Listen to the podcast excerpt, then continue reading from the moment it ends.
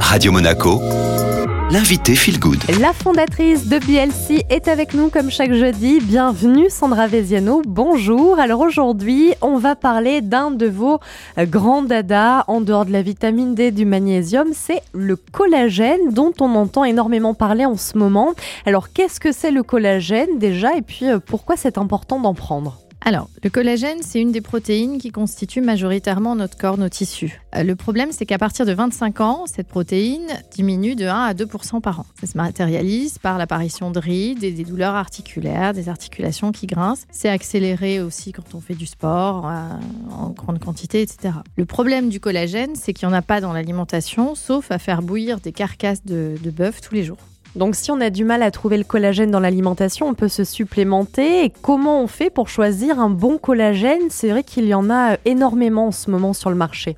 Un bon collagène, déjà, il faut qu'il soit marin. Pourquoi marin? Parce que c'est le collagène qui est le plus proche de notre propre collagène. C'est pas pour rien que quand il y a des grands brûlés, on leur met de la peau de poisson pour régénérer. Donc ça, c'est le premier facteur, qu'il soit d'origine marine. Fabriqué en France, bien sûr, euh, qu'on ait une traçabilité, un collagène breveté, qui est pas d'anti-agglomérant. Le collagène, vu que c'est euh, bah, collant, hein, c'est gélatineux, c'est beaucoup plus facile pour les industriels de rajouter des anti-agglomérants, comme ça ils se dissout à peu près correctement, je dis bien à peu près, que d'hydrolyser. Un petit arrêt, deux secondes, Sandra. Euh, qu'est-ce que ça veut dire hydrolyser? En fait, le collagène, c'est une grosse molécule. Donc, euh, si on la prend telle qu'elle, eh bien, on l'avale et puis elle, elle repart comme elle est venue et on n'a rien assimilé. Pour avoir un collagène assimilable, il faut qu'il soit découpé, c'est-à-dire hydrolysé, découpé en petits morceaux. Ça s'appelle des peptides. L'unité de mesure, ça s'appelle les daltons. Et plus il est hydrolysé, plus le nombre de daltons diminue.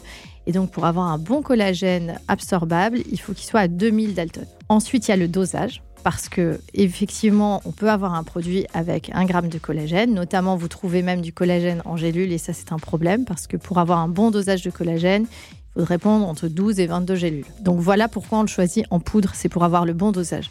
À 5 grammes, on a des résultats qui sont probants sur la qualité de la peau et la qualité des tissus. En revanche, moi je préconise un dosage à 10 grammes par jour parce que là, on a des résultats sur tout ce qui est soutien articulaire. Donc on va faire différentes cures. Par exemple, quand on a 25-30 euh, ans, on fait une cure préventive. Là, on peut rester euh, sur 5 grammes pendant 3 mois, une fois par an. Et puis, à partir de 35-40 ans, on fait une cure de 10 grammes, une à deux fois par an. Très franchement, à partir de 45-50 ans, bah, on peut le prendre au long cours, c'est-à-dire quasiment, euh, sauf en cas d'insuffisance rénale bien sûr, on, prend, on fait des pauses le week-end, mais on en prend quasiment toute l'année. Sandra, un grand merci. Voilà, vous êtes incollable hein, sur le collagène. Si vous voulez euh, réécouter euh, tous les bons critères à prendre en compte, n'hésitez pas, l'interview est disponible en podcast et je vous laisse profiter du retour de la playlist.